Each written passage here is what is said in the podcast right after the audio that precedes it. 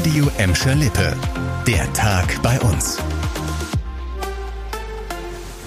Mit dir Kübner, hallo zusammen. Dichter Rauch qualmt aus den Fenstern, Menschen warten auf ihren Balkonen auf Hilfe. Dramatische Szenen heute Morgen in Gelsenkirchen-Schaffrath. In einem achtstöckigen Hochhaus am Stegemannsweg brannte es. Die Feuerwehr rückte um kurz nach 4 Uhr aus.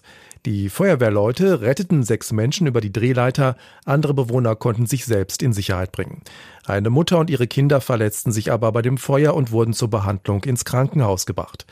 Die Polizei rechnet mit einem hohen Sachschaden. Aber warum hat es in dem Hochhaus überhaupt gebrannt? Das muss die Polizei noch herausfinden.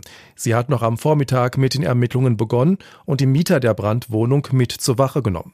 Der 60-jährige Gelsenkirchner wurde dort vernommen. Mehr dazu sagt die Polizei noch nicht. Wir bleiben natürlich bei dem Thema dran. Und noch eine Meldung zum Thema Blaulicht. In Gladbeck haben wieder Vandalen zugeschlagen. In der vergangenen Nacht haben sie laut Polizei mindestens neun Autos und eine Bushaltestelle beschädigt. Passiert ist das Ganze am Rand der Gladbecker Innenstadt und zwar in der Hermann-, Sand- und Bottropper Straße. Meist wurden die Fenster zerdeppert. Das Tatwerkzeug ist noch nicht bekannt. Die Polizei sucht jetzt Zeugen. Also, wenn ihr etwas Verdächtiges in der Nacht rund um die Tatorte gesehen habt, geht zur Polizei. Erst Mitte März hatte es in Gladbeck eine massive Serie von Vandalismus gegeben.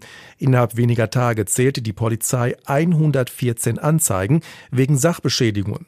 In mehreren Stadtteilen waren Scheiben von Autos, Häusern und Bushaltestellen eingeschlagen worden.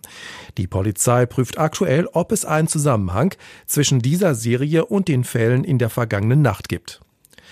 Das gestern angekündigte Aus für den Modeladen Primark auf der Bahnhofstraße ist auch heute noch das Thema in der Gelsenkirchener Innenstadt.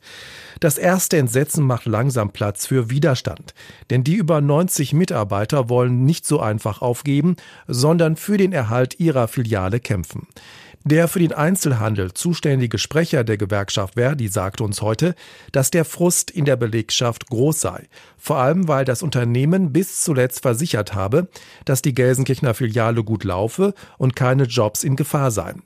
Für Freitag wurde eine Betriebsversammlung angesetzt. Dort sollen die weiteren Schritte besprochen werden. Unterstützung für die betroffenen Mitarbeiter hat auch Oberbürgermeisterin Karin Welge signalisiert und das Aus scharf kritisiert. Neben Gelsenkirchen will Primark drei weitere Läden in Deutschland dicht machen. Zum Schluss eine gute Nachricht für viele Autofahrer bei uns. Wenn ihr regelmäßig auf der A31 bei Bottrop unterwegs seid, dann habt ihr das bestimmt schon mitbekommen. Die meisten Sperrungen sind verschwunden und das ist ein ganz deutliches Zeichen dafür, dass der Endspurt auf der Dauerbaustelle im Bottropper Norden läuft. Die eingeengten Fahrstreifen zwischen Kirchhellen und Dorsten sind schon wieder frei. Auch die Anschlussstelle Feldhausen ist komplett befahrbar. In den nächsten Tagen müssen noch Markierungen gemacht werden, teilte die Autobahn Westfalen mit. Dafür gibt es dann noch Tagesbaustellen, aber nur ganz kurzfristig. Ende des Monats soll alles fertig sein. Zwei Jahre hat die Dauerbaustelle gedauert. Die A31 zwischen Kirchhellen und Dorsten wurde komplett saniert und das immerhin auf einer Länge von gut fünf Kilometern. Das war der Tag bei uns im Radio und als Podcast. Aktuelle Nachrichten aus Gladbeck, Bottrop und Gelsenkirchen findet ihr jederzeit auf radio und in unserer App.